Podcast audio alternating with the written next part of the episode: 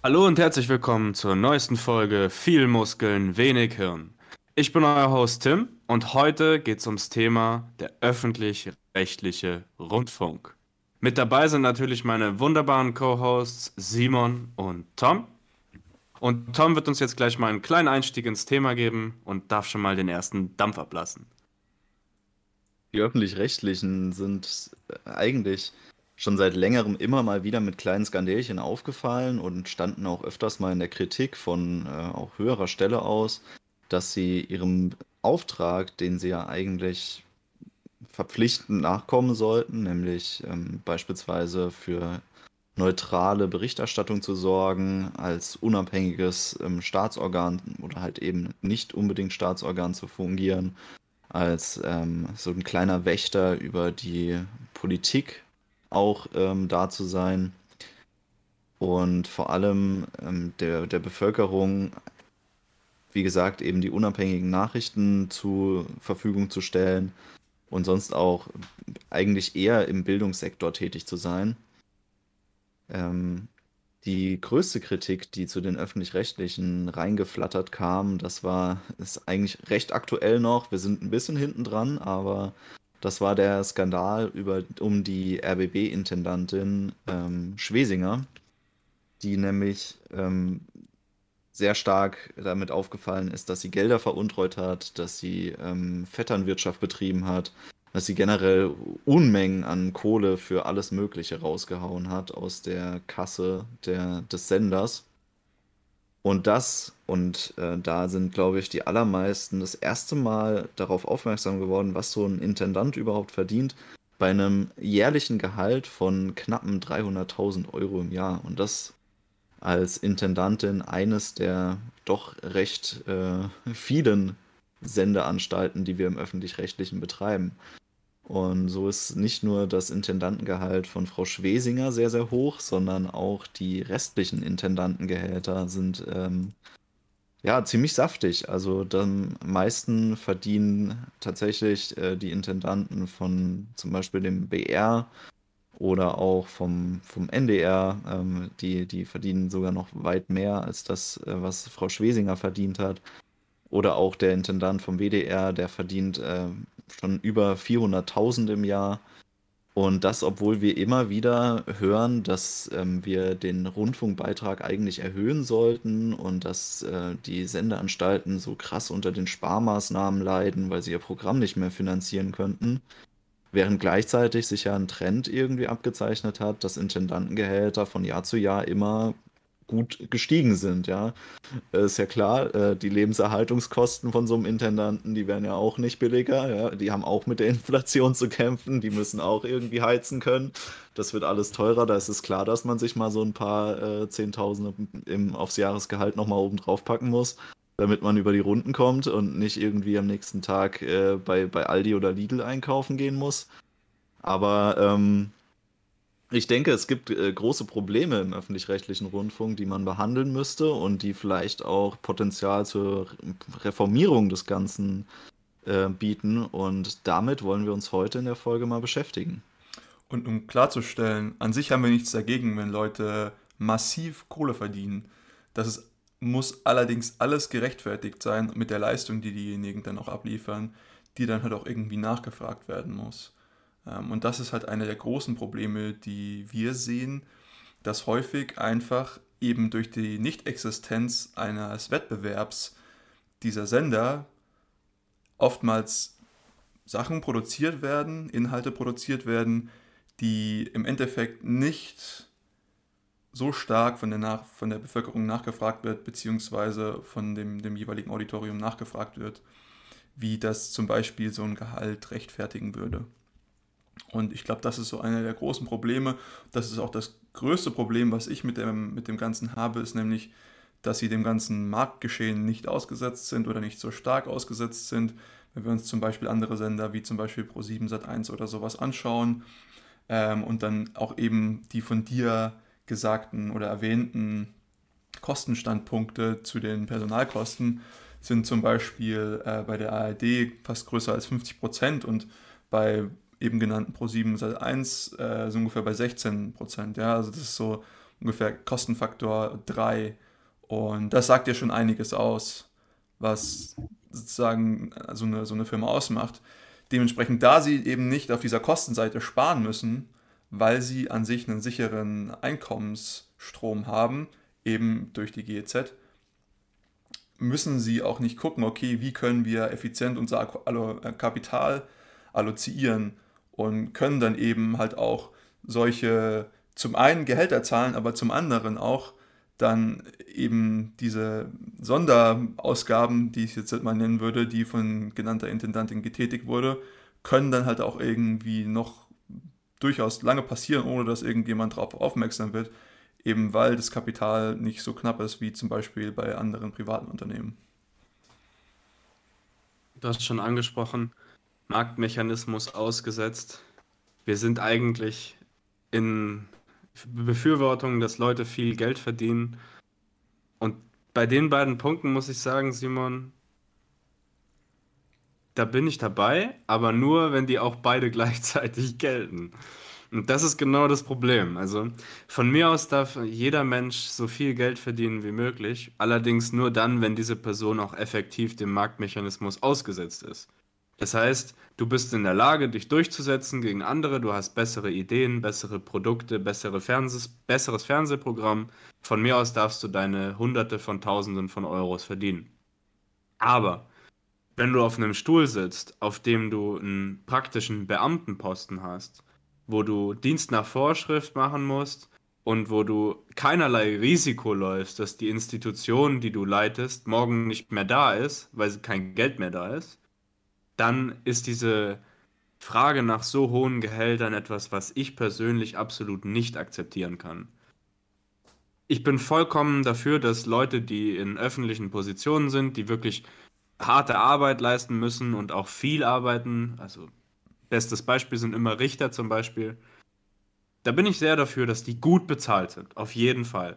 Die müssen die müssen gute Arbeit leisten, die müssen auch sich lange auf ihre Arbeit vorbereiten und das ist ja bei Intendanten in der Parallele sicherlich ähnlich. Ein Intendant hat vielleicht nicht die Verantwortung wie ein Richter, aber ein Intendant hat trotzdem eine große Verantwortung insgesamt. Und diese Verantwortung muss getragen werden, die Person muss sich darauf lange wahrscheinlich vorbereiten, muss große Fachkenntnisse besitzen, etc. etc. Also eine hohe Entlohnung. Ich spreche zum Beispiel vom Doppelten des Durchschnittsgehaltes in Deutschland wäre gerechtfertigt, meiner Meinung nach. Also wenn wir sagen, das Durchschnittsgehalt in Deutschland liegt irgendwo bei 55.000 bis 60.000 Euro und wir verdoppeln das. Das wäre ein Rahmen, in dem, denke ich, kann man mit mir auf jeden Fall gut diskutieren. Aber die Tatsache, dass diese Leute fast schon Einkommensmillionäre sind, die finde ich auf jeden Fall sehr, sehr schwierig, weil das verleitet dann wiederum meiner Meinung nach noch eher dazu, Spielchen zu spielen, um die Macht, die man ja jetzt eh schon hat, noch weiter auszuweiten. Und wir sehen das ja leider immer wieder, dass die, die Skandale sich in letzter Zeit eher häufen als abklingen. Ich würde das jetzt halt gar nicht irgendwie an doppelten Durchschnittsgehältern oder so festmachen. Ich glaube, für das mich. Das war ja nur ein Beispiel. Ja, ja, ich weiß schon. Für mich ist der, der treibende Punkt tatsächlich einfach zu sagen, okay, ich produziere Programm, was allerdings nicht in der Art und Weise nachgefragt wird, was ein Gehalt dieser Höhe rechtfertigt. Was ist, welches Gehalt das rechtfertigt, das weiß ich nicht. Das lässt sich auch schwer herausfinden. Aber für mich ist einfach dieser, dieser treibende Faktor, dass man häufig halt natürlich irgendwie diese Kritik hat, dass das Programm gar nicht so nachgefragt wird. Jetzt haben die Sender beim öffentlich-rechtlichen ja auch irgendwo eine Sonderstellung, die sie ja auch irgendwo von, von diesem ganzen Marktgeschehen, ähm, also diese Sonderstellung, dass sie eben nicht am Marktgeschehen teilnehmen müssen, haben sie ja nur, weil sie die Legitimität dazu durch ihre Sonderbeauftragung bekommen, nämlich eben, dass sie als neutrale Medien fungieren können und dass sie eben in der Berichterstattung vor allem politisch neutral, aber auch wirtschaftlich neutral sind und ähm, darüber hinaus eben ein gewisses Bildungs- und Kulturangebot an die Bevölkerung stellen können. Jetzt ist ja das, das Hauptproblem, dass das jetzt nicht seit gestern so ist, dass die ähm, Rundfunkhäuser sich immer wieder darüber beschweren, dass sie viel zu wenig Geld haben, was sehr paradox ist, weil gerade der deutsche öffentlich-rechtliche Rundfunk ist der am besten finanzierte eigentlich eins der bestfinanziertesten Medienhäuser weltweit. Und trotzdem beschweren sie sich immer wieder darüber, dass ähm, das Geld knapp wird. Und da gibt es ja auch gewisse Gründe für, ja. Also ich habe da jetzt natürlich eine, eine harte äh, Spitze gesetzt mit den Intendantengehältern, aber das ist natürlich eigentlich nur ein äh, paradoxes Symptom, dass die immer weiter steigen, obwohl ständig mit äh, der Bitte nach mehr Geld irgendwie äh, an die Bürger herangetreten wird. Was ja eigentlich ein ganz großes Problem ist, sind die Altlasten der öffentlich-rechtlichen Sender. Das heißt, die, ähm, die extremen ähm, ja, Renten, die sie auszahlen müssen, wozu sie sich verpflichtet haben, äh, an die Altmitarbeiter, die immer noch da sind, die aber halt jetzt im Ruhestand sind, was teilweise bis zu 50 Prozent des Budgets fressen kann, ja, dass sie einfach nur hier ähm, das, das weiterzahlen können obwohl die Versprechungen, die sie halt gemacht haben zu der Zeit, als diese äh, Menschen eingestellt worden sind bei den Sendern, nicht mehr dementsprechend, was heute eigentlich noch ähm, nötig wäre. Ja, das kam noch aus einer Zeit, da haben sie noch dringend Personal gesucht und mussten äh, überhaupt erstmal den Betrieb aufbauen. Und da haben sie eben mit solchen Versprechungen gelockt und äh, sind aber heute eben daran ge gebunden und verpflichtet, das weiterzuzahlen, obwohl es eigentlich nicht mehr zeitgemäß wäre. Und gerade da kommen halt eben große Probleme her, die die Sender haben, wenn es um Geld geht.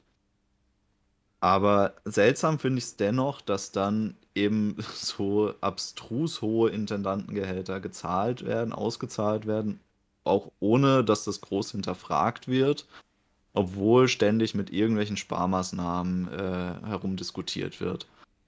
Und ähm, das kommt ja auch nicht von ungefähr. Ja, auch das Angebot hat sich ja äh, überdimensional aufgebläht, was die öffentlich-rechtlichen inzwischen bieten wollen. Ja, also sie haben ja auch extra ihre Funktion neu definiert, um ihr Angebot weiter zu legitimieren, dass sie eben noch mehr ähm, in die Breite gehen können mit dem, was überhaupt geboten wird. Und da ist ja auch irgendwo die Frage, wie sinnvoll ist das? Und natürlich muss man auch irgendwie sagen, die Verpflichtungen, die eingegangen wurden für diese Pension, daran kann man jetzt nichts mehr ändern. Das, das ist so und damit muss man jetzt halt leben. Aber da muss man versuchen, ein Budget bzw. eine Budgetrestriktion rumrum zu finden.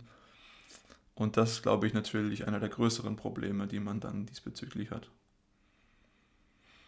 Auf der anderen Seite ist das auch eine Situation, die jede Firma sich gegenüber sieht. Also jede einzelne Firma da draußen, die betriebliche Altersvorsorge anbietet für ihre Arbeitnehmer, was ein überwiegender Anteil aller Firmen in Deutschland ausmacht, hat eben Altlasten. Ja, und ich meine, das ist ja auch ein Problem, was wir insgesamt in Deutschland, äh, dem wir uns gegenüber sehen, dass, sage ich mal, die Renten und die Rentenauszahlungen definitiv nicht mehr ausreichend werden oder ausreichend sein werden, wenn es dem aktuellen Entwicklungen der Bevölkerung weiter so gehen würde. Ich wollte noch mal ein bisschen auf dieses Machtargument eingehen, was du vorhin angesprochen hattest, Tim. Und wir hatten auch vorhin schon dieses Unabhängigkeitsthema angesprochen. Und etwas, was mich in meiner Recherche so ein bisschen stutzig gemacht hat, war die Zusammensetzung des Auf Aufsichtsgremiums, welches zu einem Drittel aus politischen ähm, ja, Funktionären besetzt ist. Also Funktionär ist vielleicht ein hartes Wort, aber vielleicht von Leuten besetzt werden, die in der Politik aktiv sind. Wenn ich mir jetzt so ein bisschen einer der von uns identifizierten, äh, identifizierten äh, ja, Grundvoraussetzungen bzw. Jobs des, des Ganzen anschaue, nämlich dass man unabhängige Berichterstattung liefert, dann ist für mich so ein bisschen hier die Frage, okay, auf der einen Seite bin ich öffentlich finanziert, auf der anderen Seite sitzen bei mir irgendwelche Leute drin, die auch politische Interessen haben und davon nicht zu wenige. Und wenn ich zum Beispiel sage, okay, einer der Aufgaben eines öffentlich-rechtlichen Nachrichtensenders zum Beispiel ist auch zum Beispiel das Aufdecken von irgendwelchen Korruptionsskandalen oder anderweitigen politischen Skandalen, dann weiß ich gar nicht, ob hier vielleicht nicht sogar ein Konflikt der Interessen besteht. Also es ist einiges da drin, was wir zu diskutieren haben. Ähm, aber erstmal eure Meinung zu dieser Zusammenstellung des, dieses Gremiums, was ich tatsächlich wirklich interessant fand, sagen wir es mal so. Ja, es ist ein bisschen paradox. Also, sie haben das ja mit dieser, mit diesen ein, äh, ein Drittel, die du angesprochen hast, ja eigentlich als eine Art Deckel verkauft, dass sie eben gesagt haben, wir wollen gar nicht mehr Politiker zulassen. Wir machen das, um unsere Unabhängigkeit quasi auch zu wahren, dass die, äh, also dass die Rundfunkräte quasi nicht mehr als aus einem Drittel aktiver Politiker bestehen. Und ähm, jetzt sollte man aber irgendwie meinen, da sollten gar keine drin sein eigentlich. Es ist natürlich so, dass jeder Mensch grundsätzlich ja irgendwo auch politisch denkt und eine politische Einstellung hat, aber diese direkte Verknüpfung zu einer Partei, das äh, schließt ja irgendwie einen Konfl äh, äh, Interessenskonflikt irgendwo mit ein. Das, das ist ja ein ganz großes Problem. Und wenn genau so Leute dann das Programm überwachen, dann verfolgen sie ja auch Parteiinteressen dabei, unweigerlich. Das lässt sich einfach nicht ausschließen, auch wenn man davon ausgeht, dass die nach bestem Wissen und Gewissen handeln. Ja, da bin ich vollkommen d'accord. Also ich meine, ganz ehrlich, Leute, der Aufsichtsrat, dieses Gremium, ist dafür da, um sicherzustellen, dass der Rundfunk, der öffentliche Rundfunk in Deutschland seiner, seiner ja, Weisung nachkommt. Und äh, diese Weisung ist ja explizit darauf gestützt, eben eine unabhängige Institution zu bilden, die möglichst natürlich nicht ganz unabhängig sein kann, aber eben unabhängig berichtet. Aber wenn die Person, die es kontrolliert, alles andere als Unabhängigkeit im Geiste hat, dann stellt sich die Frage, inwieweit das überhaupt Sinn macht. Also gerade in Anbetracht dessen, dass es aus politischer Richtung schon ja, Zugeständnisse der öffentlich-rechtlichen gab, dass eben aktiv irgendwelche Wahlen beeinflusst wurden, beziehungsweise versucht wurde, diese Wahlen zu beeinflussen, indem man eben bestimmte Parteien zum Beispiel äh, ja, diffamiert, schlechter redet als andere. Und äh, man, man kann natürlich eine politische Einstellung haben. Ich denke, das hat jeder Mensch in irgendeiner Weise. Aber es muss in dieser Art und Weise der Arbeit möglich sein, dass die Leute sich davon differenzieren. Und das ist nicht möglich, wenn man dann Leute einlädt in den Rundfunkrat, die sich über ihre politische Meinung so sehr identifizieren, dass sie sogar in dem Bereich arbeiten wollen. Ja, vollkommen richtig. Sehr gut gesagt. Das ist immer wieder ein Kritikpunkt, dass eben diese ähm, Trennung von Politik und öffentlich-rechtlichem Rundfunk nicht so ganz äh, reibungslos ähm, funktioniert, wie sie das sollte. Ich meine, man hat jetzt auf der einen Seite diese Rundfunkräte, da muss man jetzt halt ehrlicherweise zugestehen, die meisten Mitglieder, die da aus der Politik kommen, die sind halt entweder aus der Union oder äh, aus der SPD so viel andere Parteien sind da jetzt auch gar nicht drin vertreten. Das mag dann auch schon wieder irgendwo ein großer Kritikpunkt sein. Aber ich glaube, dass die, ähm, dass der ÖR gar nicht so stark in der Kritik steht, irgendwie krass ähm, die Politik der Mitte nach außen zu bringen, sondern was viel eher in der aktuellen Kritik ähm, ist, ist, sind halt diese jüngeren, moderneren Angebote des Rundfunks, die ja irgendwie einen sehr stark progressiven politischen Einschlag zu haben scheinen. Also die viele Themen behandeln, die jetzt irgendwie nicht so stark die, die Interessen der, der Gesamtgesellschaft abbilden, sondern die, die irgendwie mit einem ganz großen Scheinwerfer auf Randgruppen leuchten. Was ja irgendwo auch eine Berechtigung hat. Also Randgruppen sollen ja auch irgendwo Gehör finden und sollen ja auch eine ähm, Repräsentanz haben in den Medien. Aber man hat dann teilweise als Konsument das Gefühl, dass hier irgendwie was übersteigert dargestellt wird und dass da eine, eine gewisse ja, politische Vorliebe eigentlich ja dahinter steht. Und deswegen werden oft diese Zahlen eben hervorgeholt, die, die mal, ähm, ich glaube, die ersten, die darüber berichtet haben, das war die Welt in einem Artikel, ähm, wo sie eben rausgebracht haben, was denn die politische Einstellung der, der Volontäre ist im öffentlich-rechtlichen. Ähm, glaube, es war, äh, waren die ARD-Volontäre. Und da kamen dann halt Zahlen raus mit, äh, ich glaube, knappen 60 Prozent haben sie halt äh, die Grünen gewählt und dann nochmal 24, 25 Prozent die Linke und der Rest waren dann halt großteils SPD-Wähler, also quasi eine rot-rot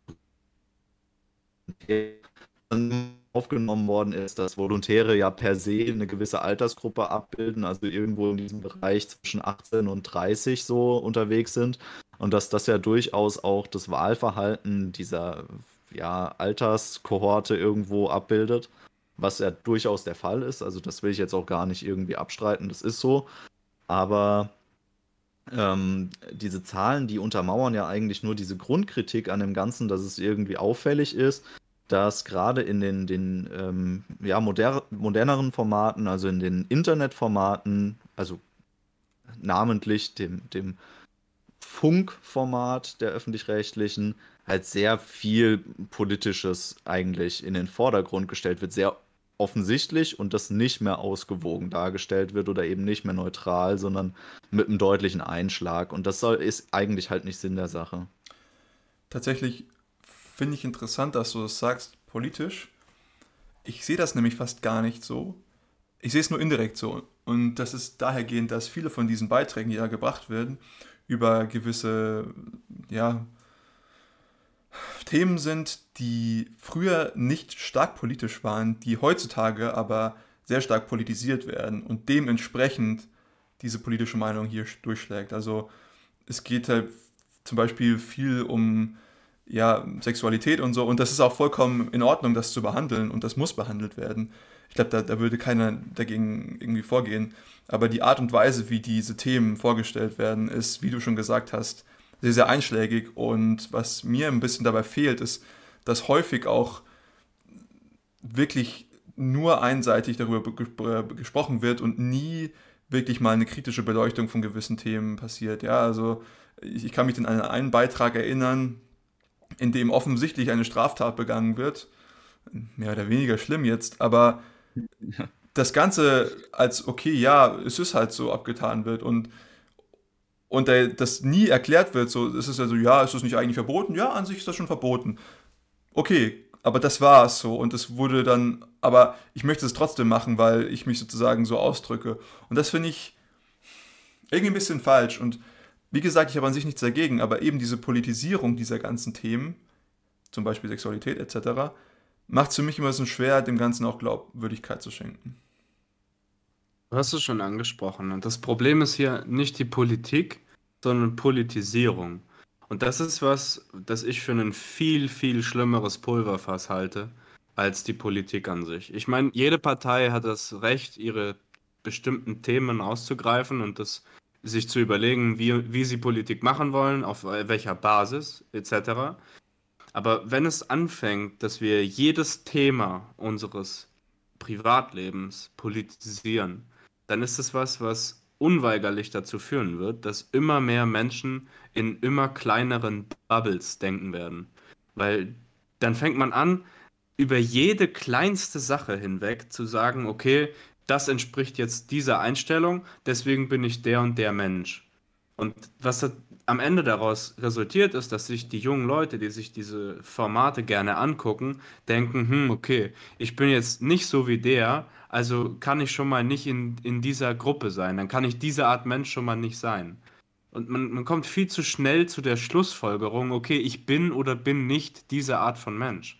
Und das sind einfach Sachen, wo man natürlich in manchen Extremfällen, okay, der, der eine mag es links, der andere mag es rechts. Ja, das ist, dann ist es vielleicht klar, wunderbar.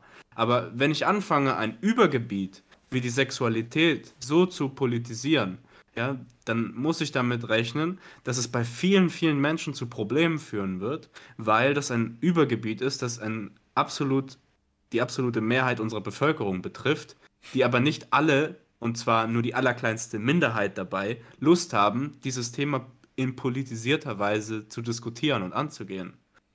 Und da entsteht irgendwo eine Kluft zwischen Repräsentation und Identifizierung mit dem Thema. Und in dem Sinne würde ich mich dafür aussprechen, dass man sich ganz konkret überlegt, bei solchen Übergebieten, wie zum Beispiel Sexualität, dass man eben sich bewusst wird, die, okay, die, die Materialien, die produziert werden, haben prägenden Einfluss auf noch nicht fertig gebildete Menschen. Wir sprechen hier von Kindern, die nach dem Gesetz unmündig sind. Und wenn wir diese Leute hier in, in krasser Weise beeinflussen und denen sonst irgendwelche Weltanschauungen präsentieren, dann müssen wir auch immer irgendwo klar kennzeichnen, um was es sich handelt und dass es eben nicht repräsentativ ist und dass es eventuell eben ein politisierter Beitrag ist. Was ja an sich auch, wie gesagt, nicht schlimm ist. Wir haben ja eine Freiheit, was das angeht in dem Land. Muss jeder selber wissen. Aber man darf das eben nicht einfach unterschwellig nur immer weiter kommunizieren. Weil, wenn jetzt eine, eine Funkgruppe zum Beispiel, die sehr beliebt ist in der Schule, die macht eine, eine Serie zu Sexualverhalten. So. Ist erstmal gut, ja weil Aufklärung in dem Bereich sowieso immer top. Aber jetzt geht's am Anfang vielleicht um Heterosexualität. Okay, dann geht's um Homosexualität. Auch okay. Und dann driftet es aber weiter, weil natürlich muss ein, ein Content Creator muss natürlich immer wieder mal was Neues suchen. Und bei der Sexualität gibt es halt nur ein paar bestimmte Mainstream-Bereiche. Und dann irgendwann kommen wir in Bereiche, wie Simon schon angesprochen hat, da geht es dann konkret um Straftaten das Beispiel, was Simon jetzt gemeint hat, wäre die, der sexuelle Verkehr mit Tieren. Und das ist jetzt eine Sache, da kann man wieder in einer separaten Diskussion darüber sprechen. Macht es Sinn, dass das verboten ist oder macht es keinen Sinn, dass es verboten ist? Ist es vielleicht ein zu altes Gesetz etc.? Kann man neu diskutieren. Aber was man nicht diskutieren kann und meiner Meinung nach nicht diskutieren darf, ist, dass ein, ein, ein ein Bericht über solches Verhalten, der nicht im Sinne des Gesetzes auch extrem kritisch ausfällt, da einfach so an junge Leute im Namen der öffentlichen Rundfunkanstalt kommuniziert werden darf. Weil das ist nicht verantwortungsgemäß und das ist auch nicht, das hat nichts mehr mit einem Bildungsauftrag zu tun, sondern das ist dann irgendwo einfach nur noch billigstes Entertainment. Ja. Es ist eine ganz gefährliche Sache. Ja. Also ich glaube, wo, wo, Simon vorhin drauf angespielt hat, war gar nicht mal so sehr diese ähm, ja, Sodomie ähm, oder Zoophilie, ich weiß gar nicht, ich glaube Zoophilie ist der aktuelle richtige Zoophilie, ja. Ähm, war gar nicht so der Beitrag, sondern vielmehr die, die Cruising-Folge von äh, Reporter. Ähm, aber es ist auch egal, welch, welche dieser ähm, Sendungen man da jetzt äh, als Beispiel rausnimmt. Ob das jetzt halt äh, die, die ähm, Reporter-Doku äh, über, über das, die Praxis des Cruising ist oder ob das jetzt irgendwie äh, bei, bei Leroy Matata ist, dass da Leute sitzen und völlig unreflektiert über das Thema äh, Zoophilie äh, reden können, als wäre das irgendwie ein, ein, Bereich der Sexualität, der erkämpfenswert wäre oder für den sich irgendwie eine äh, Änderung der, der äh, Legislatur irgendwie äh, überhaupt als sinnig äh, erachtet werden könnte. Das große Problem ist, wie du es eigentlich schon gut festgestellt hast, dieses unreflektierte Raushauen von Inhalten, weil die Produktionsweise sich so krass geändert hat. Ja, es ist nicht mehr dieses, dieses Qualitätsmanagement, ist aus meiner Sicht irgendwie in den Hintergrund getreten und die Produktion stark in den Vordergrund. Also die Inhalte werden zwar sehr hochwertig produziert oder recht hochwertig produziert und ähm, Themen werden auch mit einer gewissen Tiefe behandelt, aber es gibt keine richtige Kontrollinstanz mehr, die da drüber guckt und die vor allem dann halt auch in der Folge eine gewisse Repräsentanz einnimmt, dass man halt sagt, okay, das wird hier aber nochmal reflektiert durch Expertenmeinungen irgendwie aufgewertet, das ganze Thema, was wir jetzt hier behandelt haben, sodass man hinterher sieht, ähm, ja, es gibt eben auch Downsides bei dem Ganzen, wenn wir jetzt mal kurz hier irgendwie auf dieses Thema Sexualität eingehen. Du hattest ja gemeint, äh, Heterosexualität würde behandelt werden. Das, das würde ich ja schon mal als allererstes ein bisschen angreifen wollen, weil die klassische Heterosexualität, die ist so unattraktiv, dass es kaum Formate gibt, die das aufgreifen. Jetzt äh, werden da manche wieder sagen, so, ja, das, das stimmt aber gar nicht, da gibt es ja auch irgendwelche Channels für. Aber ich würde behaupten, dass die allermeisten Channels, die sich im entferntesten mit diesem Thema auseinandersetzen, die behandeln nicht Heterosexualität, sondern Promiskuitivität im Endeffekt. Ja? Also wenn es drauf runtergebrochen wird, ist es halt die, die überspitzte Ausübung des Ganzen. Und ähm, dass das halt so, so unreflektiert abgehandelt wird und dann an ein jugendliches Publikum weitergereicht wird, das Thema, das halte ich für problematisch, weil dann steht nicht mehr der aufklärerische Gedanke im, Hinter äh, im Vordergrund, dass man sagt, hey, wir wollen euch die Informationen an die Hand geben, dass ihr da äh, bei diesem schwierigen Thema in eurer Jugendphase nicht so auf euch alleine gestellt seid, sondern dass ihr gut aufgeklärt an alles rangeht, sondern es ist irgendwie wie so ein, wie so ein Dr. Sommer-Ratgeber, wie man irgendwas richtig angeht.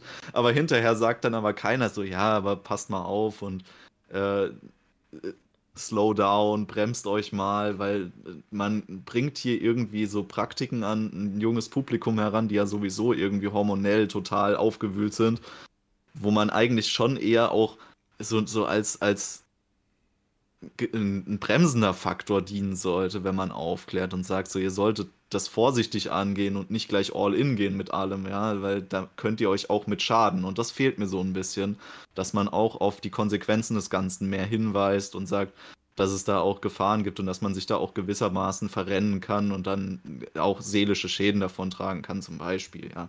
Also wenn es jetzt ganz blöd läuft.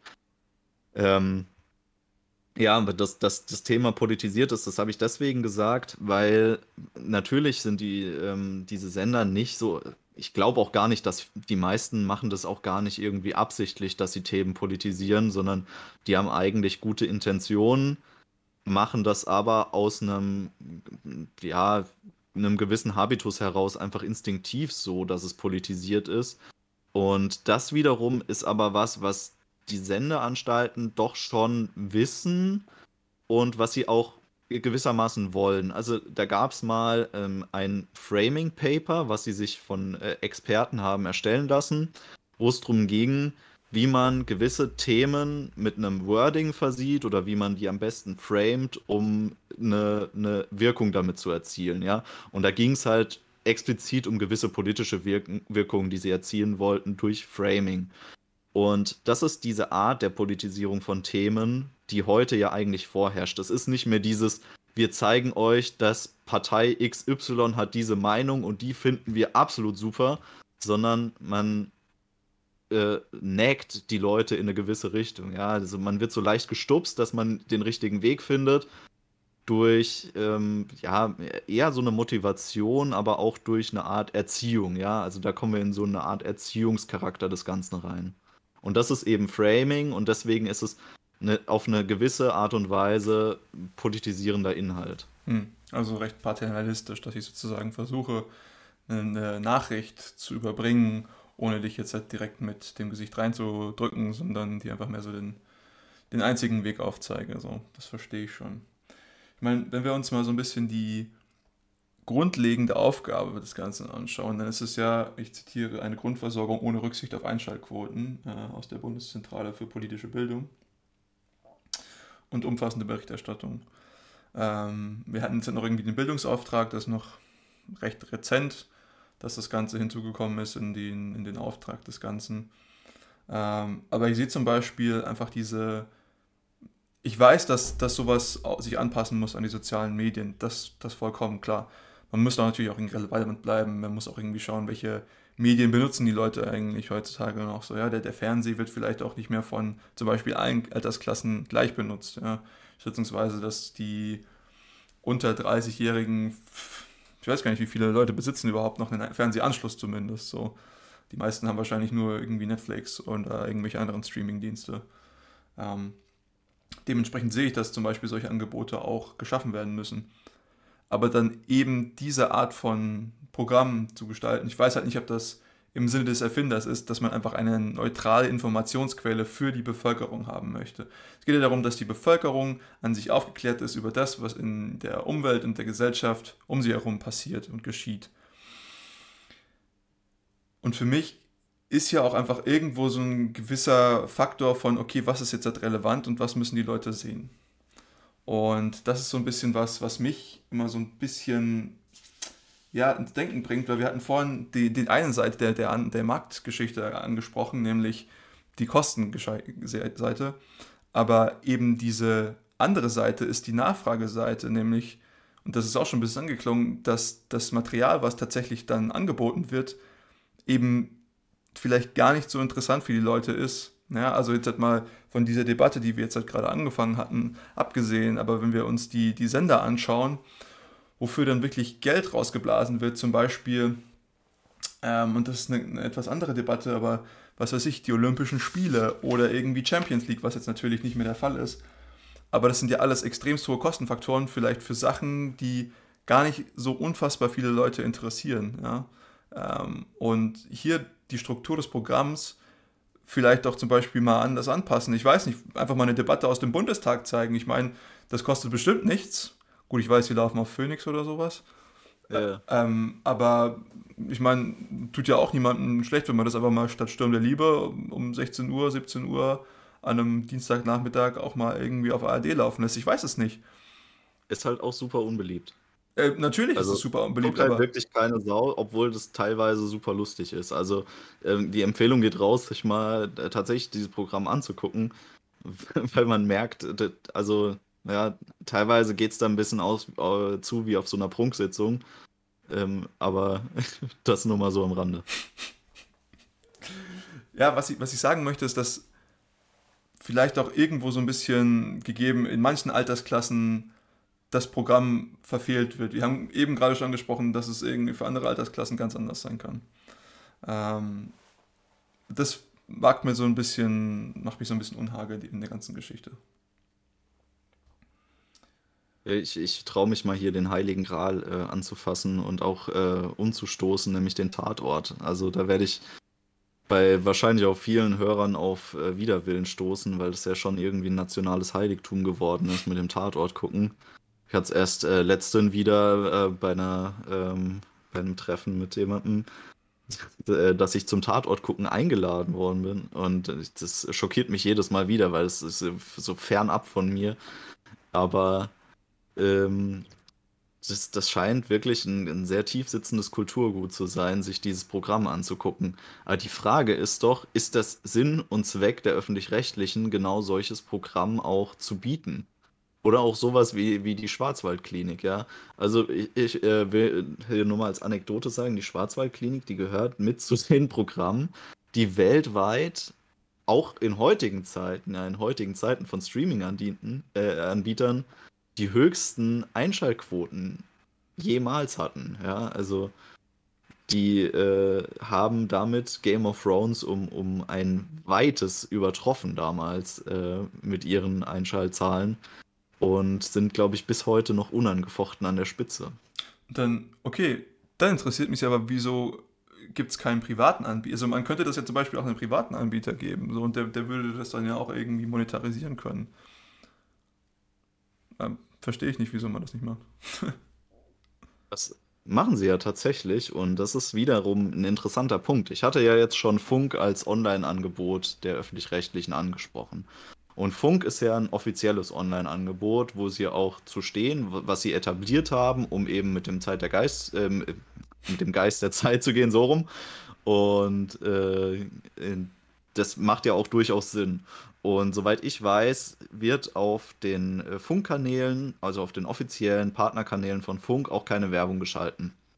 Das heißt, sie verdienen zumindest nichts an YouTube direkt dass sie auf ihren normalen Sendern Werbung laufen haben. Wiederum, das ist ein anderes Thema. Können wir uns auch gerne nochmal mit befassen.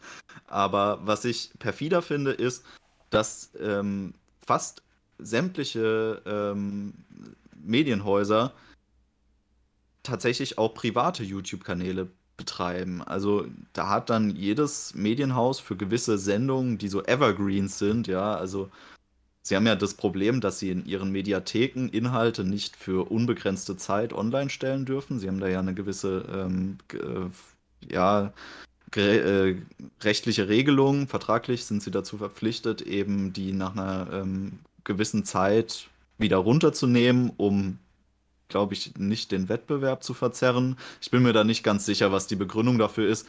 Auf jeden Fall dürfen sie das nicht. Ähm, aber sie betreiben jede Menge YouTube-Kanäle, die sendungsspezifisch sind, wo dann diese ganzen Inhalte online gestellt werden, dann aber wiederum mit Werbung. Das heißt, sie kriegen aktiv Geld von YouTube aus Werbeeinnahmen, was ja auch wiederum nicht Sinn der Sache ist, weil sie sollen ja komplett nicht werbefinanziert sein, sondern eben nur durch die Beiträge theoretisch, was sie ja schon seit langer, langer Zeit nicht mehr sind. Und da ist ja die Frage, wie ist das eigentlich zu rechtfertigen, dass sie andere Geldflüsse haben als den Rundfunkbeitrag? Hm. Ja, also es wirft auf jeden Fall die, die, die Frage auf. Die Rechtfertigung von Seiten der, der öffentlich-rechtlichen wäre sicherlich, dass man sagt, na gut, dieses zusätzliche Geld sorgt dafür, dass wir den Beitrag nicht weiter erhöhen müssen. Das ist wahrscheinlich der Fall, hoffe ich zumindest. Äh, alle anderen Erklärungen würden mich äh, durchaus noch mehr verstören. Aber da, dann frage ich mich, okay, wieso komme ich denn überhaupt nicht aus mit meinem original geplanten Budget? Und ich meine, da haben wir schon drüber gesprochen, müssen wir jetzt nicht machen, aber an sich ist es ja schon, dass man auch irgendwie unabhängig sein sollte. Und das ist ja auch immer so ein bisschen dieser, dieser Gedanke, der da reinfließt, okay, ich möchte keinen privaten Sender haben oder kein privates Nachrichteninstitut haben, weil das vielleicht eben irgendwelchen Interessensgruppen, irgendwelchen privaten Interessensgruppen unterliegen würde, könnte. Und dementsprechend möchte ich mich komplett in, ähm, öffentlich finanzieren. Und ich verstehe den Gedanken, aber wenn ich mich dann auf der anderen Seite privat finanziere, dann, oder zumindest teilweise privat finanziere, dann umgehe ich ja dieses ganze Konzept. Und das ist für mich schon wieder so ein bisschen unehrlich. Ja, wie der, äh, wie der Inner Circle sich hier schon äh, erinnern wird. Wir hatten diese Diskussion tatsächlich schon mal. Und da hatte Tim einen sehr, sehr interessanten Take auf diese ganze ähm, Sicht zur Werbung in öffentlich-rechtlichen Sendern.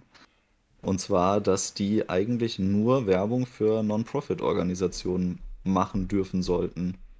Was ja auch viel sinnvoller ist, als dass wir da irgendwie Persil-Werbung oder so geschaltet bekommen von irgendwelchen Marktriesen, äh, warum muss der Bürger äh, auf ARD und ZDF äh, Waschmittelwerbung sehen oder für sonst irgendeinen Scheiß?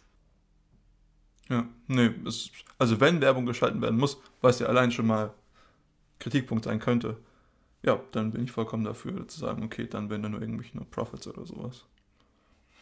Das wäre jedenfalls konsistent mit den Vorstellungen, wenn man sich schon von anderer Leute Geld finanzieren lässt, ohne denen einen konkreten Konsumnutzen dafür zu bieten, dann muss man auch irgendwo gucken, dass man sagt, okay, dann machen wir die Werbung auch so, dass eben eine Zeit lang ein anderes von einem Institut oder von einem privaten Non-Profit pro, geschnittenes Programm hier abgespielt wird. Was weiß ich, wie lang die Werbespots dann eben sein werden. Üblicherweise sind die ja 30 Sekunden lang. Und dann geht die ursprüngliche Sendung wieder weiter. Allerdings ist natürlich der Grund, dass wir Werbung von Persil sehen, weil Persil dafür sehr gut bezahlt, dass eben der 30-sekündige Persil-Spot läuft und nicht irgendeine Anzeige von dem Tierheimverband, die irgendwie freiwilliges soziales Jahr anbieten wollen oder sowas. Und das ist halt eine Sache, wo ich mir denke, okay, ja, sie haben ein öffentliches Budget und dieses Budget reicht nie und nimmer irgendwo aus. Und jetzt versucht man natürlich über jedes Mittel noch möglichst an Geld zu kommen. Und dann verhurt man sich aber an die Privatwirtschaft. Und das ist halt, das ist halt sehr, sehr schwierig, weil dadurch, dass die öffentlich-rechtlichen diesen Sonderstatus haben, dass sie als unabhängiger gelten als alle anderen Medienhäuser, haben sie natürlich bei vielen Programmen auch einfach immer ein, eine hohe Einschaltquote. Also wenn ich mir die, die Tagesthemen vorstelle oder die Heute-Sendung bei ZDF, weiß nicht genau, heißt die Heu Heute Nachrichten oder so? Man merkt, du schaust sehr viel. Tagesschau ist wichtig. Ja, jedenfalls haben die ja diese Klassiker-Sendungen. Und die werden heutzutage auch immer noch millionenfach geguckt am Tag. Aber trotzdem läuft ja immer vor diesen Sendungen Werbung. Korrekt. Und das ist halt ein gigantisches Einkommenspotenzial, was diese Sender nutzen, dass daraus entsteht, dass sie ja eigentlich unabhängig sind, was dann aber zu Abhängigkeit führt. Ja. Und was man halt immer sieht, ist, dass auf ARD und ZDF sehr, sehr viel Werbung von Pharmakonzernen kommt. Das stimmt. Und was man auch gesehen hat, ist, dass die Berichterstattung zu Zeiten Coronas absolut schlecht war. Die Art und Weise, wie über die Corona-Pandemie in den öffentlich-rechtlichen Medien berichtet wurde, war absolut mangelhaft, kriegt von mir eine glatte 6. Und jetzt aber auch gleichzeitig noch eine Abhängigkeit zu haben zu Geldern aus der Pharmaindustrie, ist eine Sache, wo ich mir denke, okay, das ist eine überhaupt nicht gute Sache. Weil das wird langfristig immer zu irgendeinem Problem führen. Wenn du sagst, du fandest die Berichterstattung schlecht, dann meinst du da zum Beispiel, dass irgendwelche Berichte geliefert wurden und dann dazu Bilder von irgendwelchen Särgen oder sowas gezeigt wurden oder sowas. Die, die berühmten Särge aus Palermo. Ja. Ja, und das spielt doch gar überhaupt keine Rolle, wo diese Särge herkamen, ob das ein Archivbild war, ob das von irgendwo anders kommt. Was mich stört, ist, dass diese Institution ihre Einschaltquote dazu braucht, um Misstrauen und Angst in der Bevölkerung zu schüren, indem man unnötiges, emotional geladenes Bildmaterial zeigt, das in dem Bericht an sich nichts zu suchen hat. Ja. Weil wenn ich eine Auflistung mache, was ja über Jahre jeden Tag in den Nachrichten gemacht wurde, eine Auflistung über eine Zahlenstatistik, dann muss ich da nicht im Hintergrund eine Intensivstation zeigen. Was, was mich halt sehr, was mir sehr, sehr sauer aufgestoßen hat, ist, dass die, die Medien, vor allem die öffentlich-rechtlichen in dem Fall, äh, spalterisch tätig geworden sind und das auch ganz offen und nicht irgendwie ähm, durch die Hintertür des Framings, sondern sie haben ganz offen gespalten in der Bevölkerung und das dürfen sie nicht. Das ist nicht ähm, die, die Aufgabe, ist nicht der Aufgabenbereich, sondern es ist ganz klar auch davon ausgeschlossen. Äh, Sie haben es aber trotzdem gemacht. Wenn jetzt Politiker spalten in der Bevölkerung, dann können sie das machen. Das ist, sie haben irgendwie keine Auflagen, dass sie das nicht tun sollten, sondern sie vertreten Parteiinteressen und sie wollen, dass ihre Partei gewählt wird und deswegen grenzen sie sich auch ganz klar ab. Aber wenn ich halt sehe, dass in den Tagesthemen unter der Rubrik Meinung dann Ansagen äh, gemacht werden an äh, Bevölkerungsgruppen, und die, die dann ganz klar diffamiert werden und Schuldzuweisung auch betrieben wird, die nicht gerechtfertigt ist. Also ich ähm, habe da dieses, äh, diese Szene im Kopf, wo, wo dann äh, der, der Ausspruch Danke, liebe Ungeimpften gefallen ist. Das geht nun mal halt einfach nicht, ja. Das ist ganz klar äh, Spaltung in der Gesellschaft, die da vorangetrieben wird und das sollte stark geahndet sein, wenn das halt in den öffentlich-rechtlichen auftritt, sowas. Wie gesagt, also wenn das woanders auftritt, ist das jedem selbst überlassen. Das ist frei. Man kann spalten, wenn man möchte. Wenn er da keine Probleme mit hat, sehr gerne sogar. Kein Problem, grenzt euch ab, von wem ihr wollt. Äh, In, in erster Linie hoffentlich von, von äh, Nazis, aber ähm, das ist halt nicht Teil der Philosophie und auch nicht Teil der Aufgabe der öffentlich-rechtlichen in der Bevölkerung eben für, für äh, Divergenz zu sorgen, haben sie aber in dem Fall getan und das ist mir sehr sauer aufgestoßen. Ja. Also diese, diese Monopolisierung von Meinung, das, das ist mir auch so ein kleiner Dorn im Auge. Und da hatte ich letztens einen äh, äh, schönen Aus, Ausdruck für gehabt, äh, the weaponization of the expert. Ähm, also sozusagen, dass man einen Experten, einen vermeintlichen Experten sozusagen als das allwissende Orakel irgendwie darstellt. Und jeder, der ein bisschen was mit Wissenschaft am Hut hat, weiß, so funktioniert Wissenschaft nicht. Und ich meine, das war jetzt ist nicht in Deutschland passiert, aber ähnliches zu sagen, okay, wir sind die Wissenschaft, wir haben die Wissenschaft, um damit irgendwelche anderen Argumente auszuschalten. So funktioniert Wissenschaft nicht. ähm, überhaupt nicht. Und zwar geht es darum, dass man Ideen in evolutionären Kontext setzt und die einfach gegeneinander spielen lässt. Und guckt einfach, welche Idee sich durchsetzt. Und ich habe so das Gefühl, dass das sehr stark unterbunden wurde. Und als Gesellschaft müssen wir uns dann natürlich irgendwo Sorgen machen, weil das führt dann eben dazu, dass vielleicht Ansätze, die nicht besser waren als andere oder die zum Beispiel evolutionstechnisch inferior waren, einfach durch eine institutionelle Unterstützung so weit getrieben werden, dass sie alles andere wettbewerblich schlagen. Wunderbar zusammengefasst. Genau das ist ja der springende Kern der Wissenschaft. Wissenschaft versucht immer möglichst zeitaktuell ein Thema zu beleuchten und das in der Periode, in der sie stattfindet, eben möglichst tief zu durchsteigen. Nur was sich aber ändert von Zeit zu Zeit, ist halt die Art und Weise, wie man auf Dinge gucken kann. Weil eben Dinge passieren in der Welt, die einen ermöglichen, den Horizont überhaupt erst zu erweitern.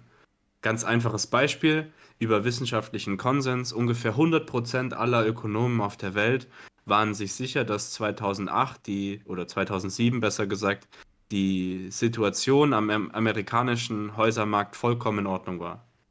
Die, die waren sich sogar so sicher, dass sie die Produkte, die am Ende benutzt wurden, um die ganzen Banken fast in den Ruin zu treiben, wo so ein paar Leute sehr viel Geld am Kollaps verdient haben, dass diese Produkte so lächerlich billig waren, dass man sich nur an den Kopf fassen kann. Weil sie sich eben alle so sicher waren, dass es überhaupt kein Problem gab. Und dann hat sich aber die Perspektive halt schlagartig geändert. Und heute würden 100% aller Ökonomen sagen, ja, die Art und Weise, wie damals gewirtschaftet wurde, kann nicht richtig sein. Aber es liegt eben daran, dass wir aus einer anderen Perspektive aufs gleiche Problem gucken. Ich glaube. Und vorher war es nicht sichtbar. Danach war es sichtbar. Tolles, und das ist der ganze Unterschied. Tolles Beispiel dafür ist auch das äh, heliozentrisch versus geozentrische Weltbild unseres äh, Sonnensystems. Ja. Ich meine, das wurde, Galileo wurde deswegen gehetzt, ja, weil er das äh, postuliert hat, aber. Und du hier mit so weaken Beispielen? Das beste Beispiel ist flache Erde gegen runde Erde und endlich sehen wir wieder den Aufschwung der flachen Erde. Endlich kommen die mal wieder zur Vernunft hier. Flat Earth Society, ich weiß schon. So lange, bis sie dann endlich realisieren, dass die hohle Erde eigentlich die einzig wahre Erde ist und alles andere ist eh Schwachsinn. Flach und hohl, sage ich dir. so wie unser Humor. Ja. Tatsächlich. Nein, aber ich meine, es geht für mich einfach darum, und ich möchte mich jetzt halt gar nicht so als zum Beispiel, man könnte jetzt halt in die Argumente reininterpretieren, dass wir jetzt halt zum Beispiel irgendwelche Corona-Leugner sind oder so. Das überhaupt nicht.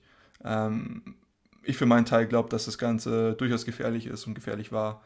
Ähm, aber für mich geht es auch einfach darum, wirklich Diskurs zuzulassen. Und das ist ja auch Teil unserer Mission, die wir für uns in unserer Tätigkeit hier in dem Podcast sehen, dass wir eben Diskurs haben wollen zwischen verschiedenen Meinungen. Natürlich sind unsere Meinungen jetzt recht homogen, aber dass wir zumindest mal versuchen wollen, uns in die Blickweise anderer Leute reinzusetzen und auch einfach andere Argumente zuzulassen. Und das ist halt eine der Sachen, die unter anderem in dieser ganzen Diskussion und die letzten beiden Jahre, aber auch zum Beispiel das, was wir vorhin angesprochen hatten mit den Berichterstattungen, mit diesen jeweiligen Reportagen, einfach überhaupt nicht passiert ist, weil das Ganze einfach ein Meinungsmonopol war, was ausgeübt wurde. Und das ist ein bisschen was, was mich sehr stört, weil an sich würde ich gerne mehr Wettbewerb zwischen Ideen haben. Das wäre zum Beispiel eine Sache, die ich mir von den öffentlich-rechtlichen wünschen würde, dass es eine, ein Format gibt, bei dem sich zwei Leute zum Beispiel zusammensetzen. Vielleicht gibt es dann noch einen Moderator der Sendung oder so. Kann man gestalten, wie man will. Das müssen die Experten dann entscheiden.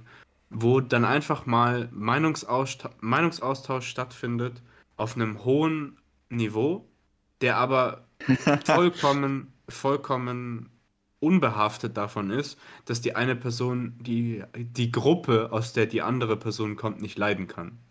Ja. Das wäre eine Sache, da denke ich mir, hätte der öffentlich-rechtliche Rundfunk ein, ein wirklich einfaches Vehikel, um seinen Bildungsauftrag zu erfüllen, wenn man einfach mal Diskussionsraum zulassen würde, in dem unbehaftet gesprochen werden kann.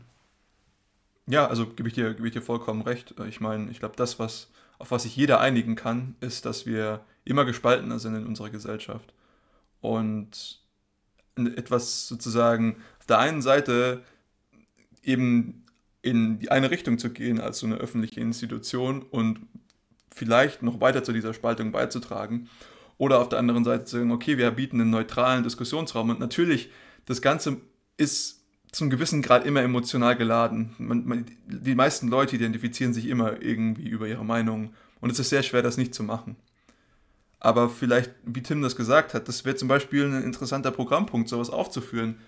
Eben, wenn Meinungen divergieren, und das ist ja häufig so, dann ist es aber auch gut so, aber dann muss man als Gesellschaft aber auch darüber reden, wo diese Meinungen divergieren. Und nur so kommt man zu einem Konsens. Und ich habe irgendwie dieses Gefühl, dass, ich meine, es geht halt ein bisschen darüber raus, aber ist, glaube ich, ein sehr zentraler Kernpunkt des Ganzen, dass wir einfach nicht mehr gerne sozusagen mit jemandem diskutieren, der anderer Meinung ist, weil der vielleicht irgendwie recht haben könnte oder irgendwie meine Meinung nicht ähm, so, dass ich meine Meinung nicht ähm, verteidigen kann, aber einfach weil ich sie aus einer Ideologie akzeptiert habe und ich meine hier Ideologie in dem Sinne, dass ich einfach Gedankengut unreflektiert übernehme in seiner Gesamtheit mit all dem, was es beinhaltet. Es gibt vielleicht Kernaspekte oder gewisse Aspekte in einem Gedankenkonstrukt, die ich, die ich sage ich mal, unterstütze. Und eine ideologische Person übernimmt dann das ganze Gedankenkonstrukt und baut es als mehr oder weniger zentrale Position seiner, seiner, seines Charakters ein. Und das führt dann natürlich zum großen Problem.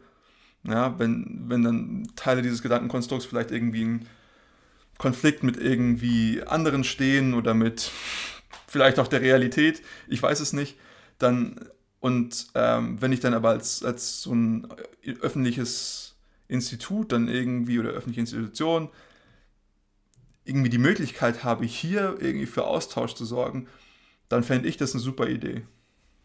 Ja, Tim, genau das äh, darf eben nicht passieren im öffentlich-rechtlichen dass man das sozusagen institutionalisiert durchsetzt, was du gerade auf privater, persönlicher Ebene beschrieben hast. Wenn das nämlich passiert, dass die Rundfunkanstalt sagt, okay, gut, wir machen Formate nur noch in diesem einen Stil, nur noch in dieser einen politisierten Richtung, dann kommen wir an, das, an die Situation, in der wir heute sind. Ja, dass wir öffentlich hier uns unsere, unsere, unseren Missmut sozusagen ausdrücken müssen, weil es einfach wirklich nur noch schade ist. Es ist wirklich schade. Mhm. Man hat Potenzial für ein wunderbar gut finanziertes Medienhaus und was aber passiert ist, dass wir durch die Bank enttäuscht werden. Und viele Leute fühlen sich ja auch entfremdet. Also ich, ich muss da jetzt mal hier eine, eine Lanze brechen. Also du hast mich da vorhin ganz kalt erwischt, Tim, als du gesagt hast, dass das muss ja auf einem hohen Niveau stattfinden, der Austausch. Also da bin ich dann äh, von meinem Beispiel ein bisschen zurückgeschreckt. Aber grundsätzlich bleibe ich dabei. Es gibt diese Formate. Und es gibt sie sogar bei, bei meinem äh, Lieblingsthema, nämlich den Funkkanälen. Ja, da gibt es nämlich das Format 13 Fragen. Und die haben sich eigentlich genau mit dieser Frage beschäftigt, dass wir ja in einer Welt leben, in der wir krasse Lagerbildung und diese Graben, also diese Soldaten im Grabenkampf-Mentalität überall haben. Und deswegen haben sie ja dieses Format entwickelt mit 13 Fragen, wo sie ähm, Personen unterschiedlicher Meinung gegenüberstellen. Also kurze Beschreibung des Formats ist, dass man jeweils drei Personen hat auf jeder Seite und die stehen in Quadranten und diese Quadranten treffen sich in der Mitte. Und man hat, glaube ich, drei oder vier Felder, die man vor und zurückgehen kann. Man startet natürlich ganz hinten, das heißt, man ist erstmal völlig von seiner Position überzeugt.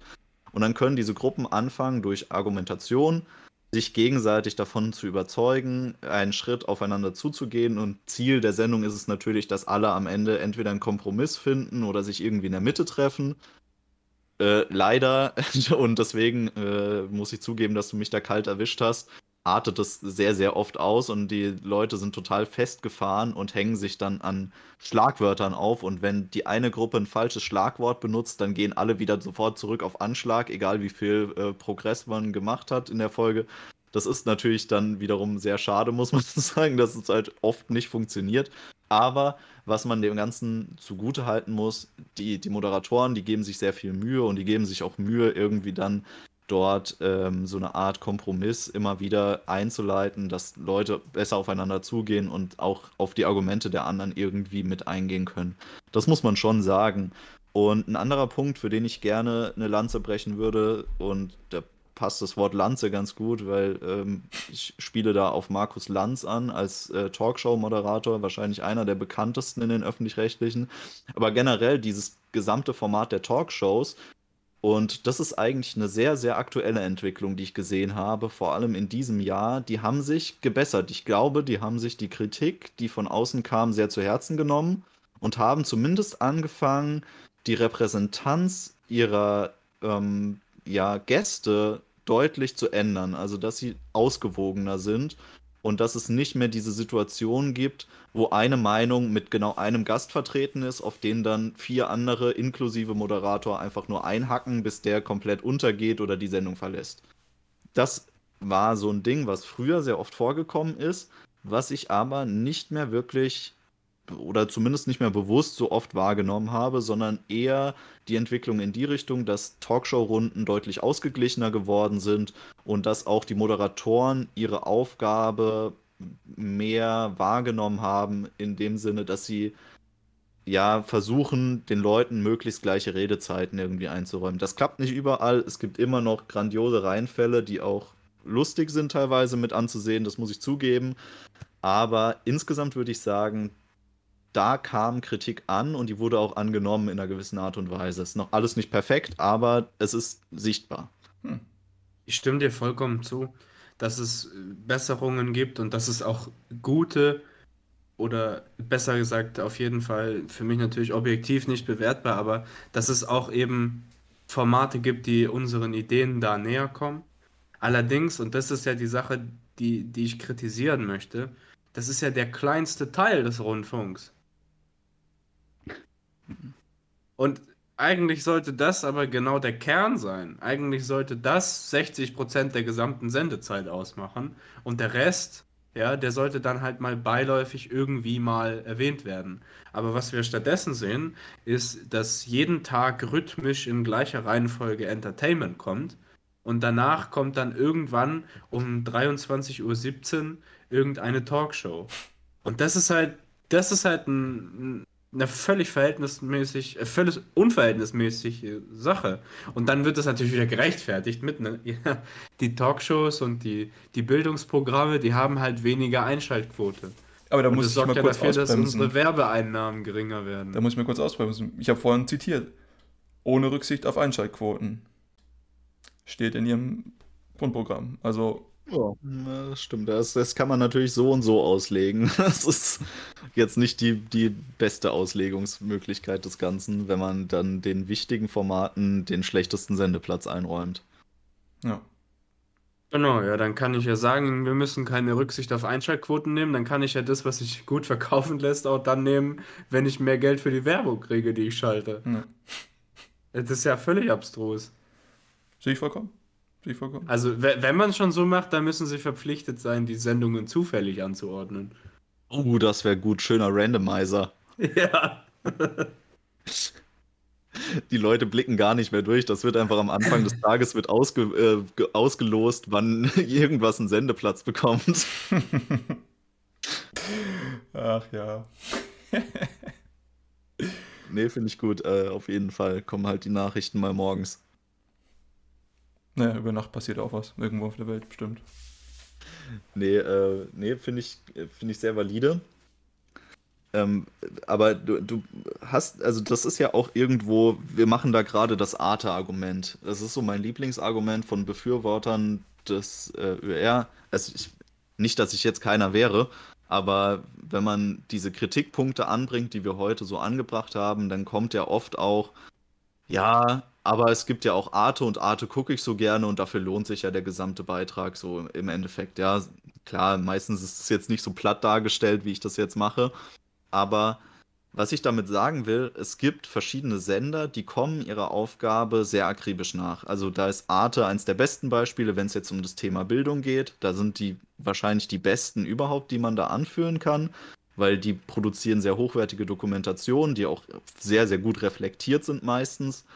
Nicht alle, aber es ist doch wirklich sehr gut, wenn es ums Thema Bildung geht und deswegen ist es ja auch so beliebt und deswegen ist es auch so ein, so ein beliebtes Argument, weil nicht nur machst du einen guten Punkt damit, dass du sagst, Arte macht ein super Programm, sondern gleichzeitig äh, sagst du auch, dass du so der, der äh, Genießer bist, der sich da die Naturdokus reinzieht oder so. Das, äh, man hat sich dann auch äh, indirekt selbst noch gelobt, weil man ja so ein gebildeter Mensch ist und nicht zugibt, dass man die ganze Zeit irgendwie nur Tatort guckt.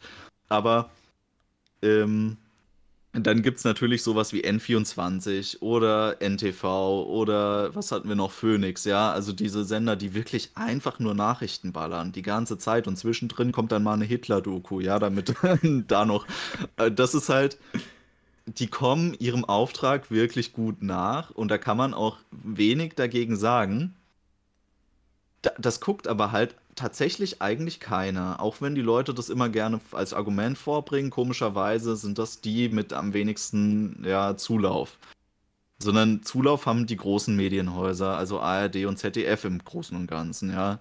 Und die sind die, die am meisten Schindluder betreiben mit dem, was sie an Geld zur Verfügung haben. Und die haben natürlich auch am meisten Geld dann in Relation zu den anderen Medienhäusern zur Verfügung, was wiederum irgendwo scheiße ist. Das sollte auch nicht so sein. Weil die haben ihren Schwerpunkt ganz, ganz eindeutig verschoben hin zum ja, Kulturangebot im Endeffekt, wenn man es jetzt so bezeichnen möchte, dass sie halt eben sagen, ja, wir sind eher Unterhaltungssender, als dass wir hier wirklich ja, der, der, der Nachrichten- und Bildungsfunktion nachkommen. Aber dann könntest du ja sagen, vielleicht brauchen solche Sender wie Arte, wie Phoenix, N24, NTV, vielleicht brauchen die auch einfach nicht so viel Geld, um ihren Programm zu, zu produzieren. Das ist auch vollkommen legitim. Aber dann zu sagen, okay, wir brauchen trotzdem noch so viel Geld für das andere Zeug, für mich ist es auch ein Opportunitätskostenargument. Und viele Leute sagen, wir müssen sozial sein, wir müssen die Leute unterstützen, deren Programm zum Beispiel vielleicht einfach wirtschaftlich nicht rentabel ist. Ja?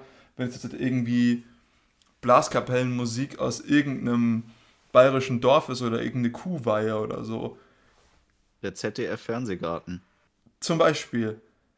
Und dann denke ich mir, okay, ihr könnt sagen, das ist sozial. Für mich ist das höchst asozial. Diese Ressourcen könnten dafür eingesetzt werden, zum Beispiel Schulen zu bauen, unsere Straßen zu reparieren. Die Opportunitätskosten, die ich dabei sehe, sind immens. Immens.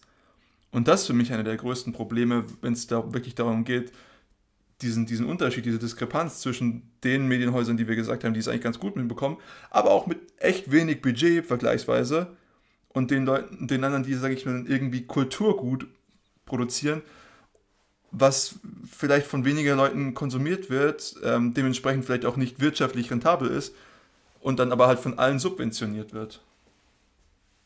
Ich will jetzt hier niemanden persönlich angreifen. Ja, doch, eigentlich will ich schon jemanden persönlich angreifen. Und zwar jeder Cent aus öffentlich-rechtlichen Geldern, der äh, Florian Silbereisen in die Tasche geflossen ist, der wäre besser aufgehoben darin, dass wir mal äh, unseren Schülern in Deutschland äh, die neuesten Schulbücher zur Verfügung stellen.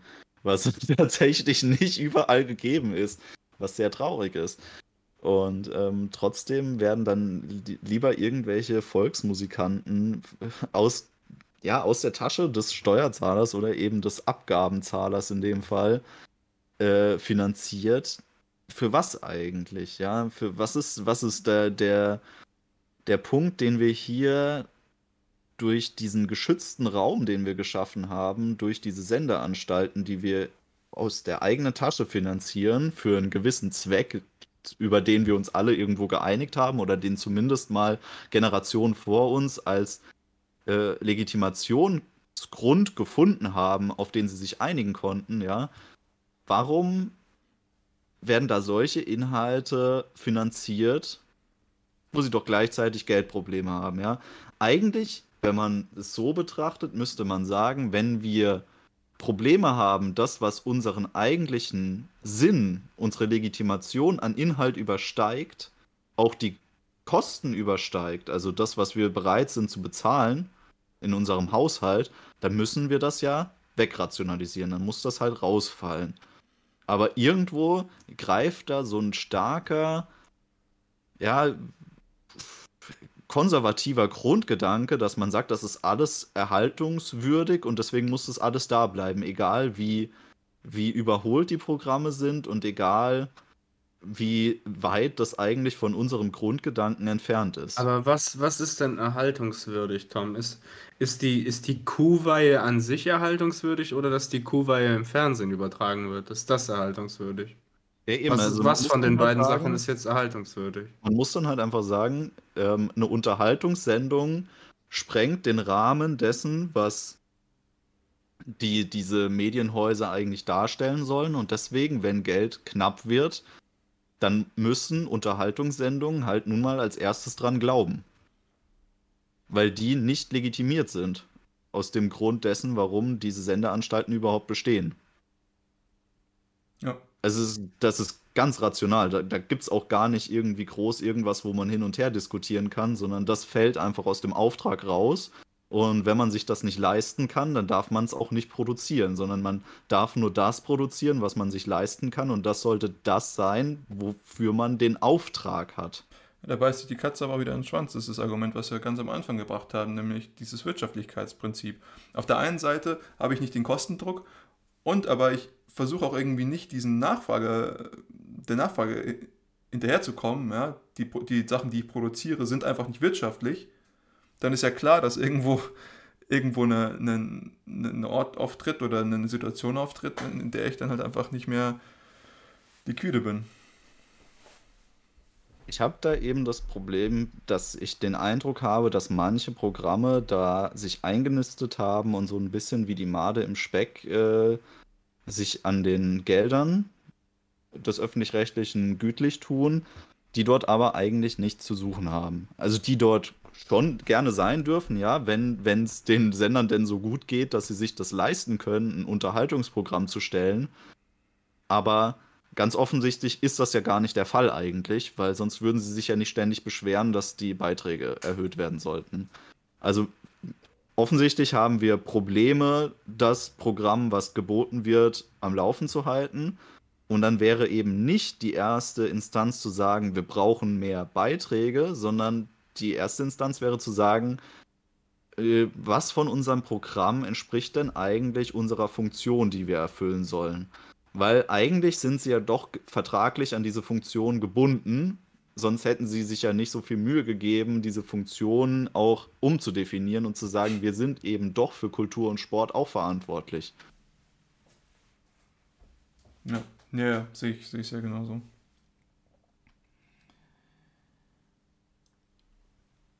Ich meine, wir haben jetzt einiges an Unmut abgelassen, aber ich glaube auch doch den einen oder anderen Verbesserungspunkt genannt. Und ähm, natürlich möchte man jetzt halt immer nicht so wie jemand klingen, der hier jetzt halt kontra alles ist, beziehungsweise die, den Aluhut auf hat. Aber ich, es gibt auf jeden Fall viele valide Kritikpunkte und wie vorhin schon gesagt, also ich glaube, wir haben schon den einen oder anderen zumindest einen Lösungsansatz gegeben, wie man das Ganze angehen kann. Mir gehen so langsam die Argumente aus, die ich hier bringen wollen würde. Gibt noch ganz viele kleine, aber ich glaube, da müssen wir jetzt nicht drauf eingehen. Habt ihr irgendwie noch wirklich Sachen, die ihr gerne rüberbringen wollen würdet? Wenn das nicht der Fall ist, dann würde ich sagen, dass wir die Konversation hier mal ein bisschen äh, ja, abschließen und uns sehr, sehr herzlich bei den Zuhörern bedanken. Falls ihr irgendwelche interessanten Vorschläge habt, wie man diese Problematik so ein bisschen angehen könnte, könnt ihr auch sehr gerne euch melden. Ähm, wir sind da immer sehr, sehr offen für Diskussionen, wie vorhin von mir angesprochen. Diskurs ist uns sehr, sehr wichtig hier. Ähm, Meinungsaustausch aller verschiedenen Richtungen, ideologische, ideologische Richtungen ist sehr, sehr willkommen bei uns. Ansonsten natürlich auch viel Dank an euch für die Konversation und vielen Dank an euch, liebe Zuhörer, für, für eure Zeit. Falls ihr irgendjemanden kennt, der sich für diesen Content hier interessieren würde, gerne weiterleiten und teilen. Wir freuen uns sehr darüber. Und wir hören uns beim nächsten Mal. Macht's gut.